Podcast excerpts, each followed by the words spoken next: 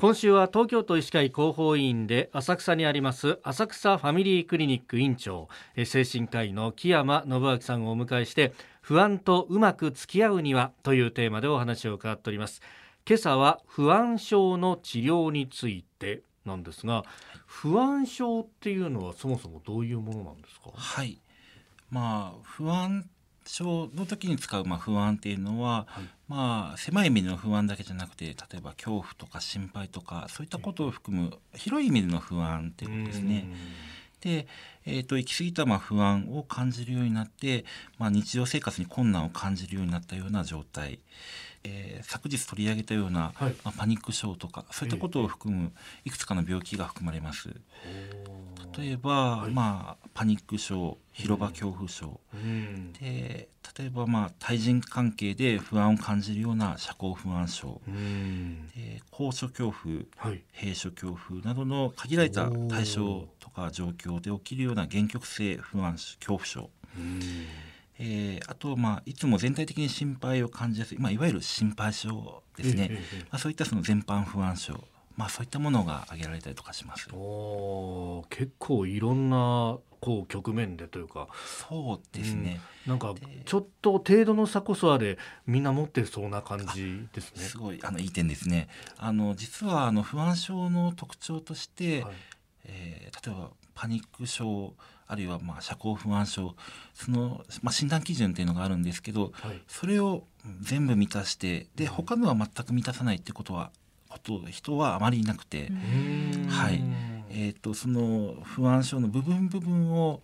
ちょっとこう一部分ずつ持っているというような、まあ、そういった方の方がむしろ一般的だったりとかします。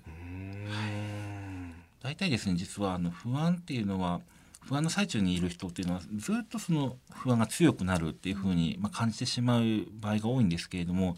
多くはまあ15分ぐらいすると不安っていうのは慣れていくっていう形なんですね。だから高所恐怖の人も大体例えば2回とか3回とかに15分もいれば良くなっていく。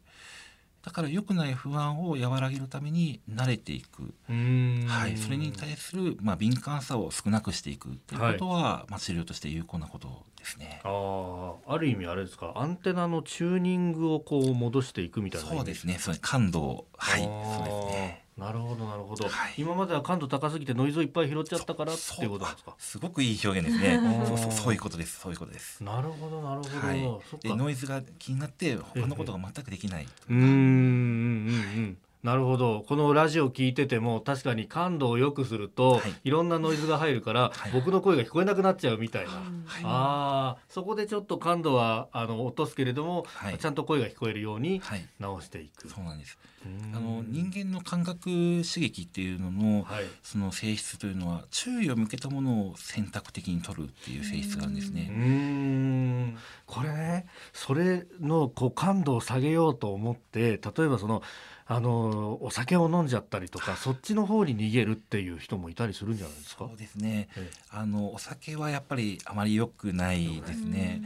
えーと、お酒を例えば目的を持って使う例えばまあ寝るためにとかまあ、そういうふうにするとお酒、まあ、耐性っていうのがあってまあ機能を得ようとするための量っていうのはどんどん増えていっちゃったりとかしてでやっぱりその体への影響が強くなってしまったりとかそういった場合とかもあったりとかします。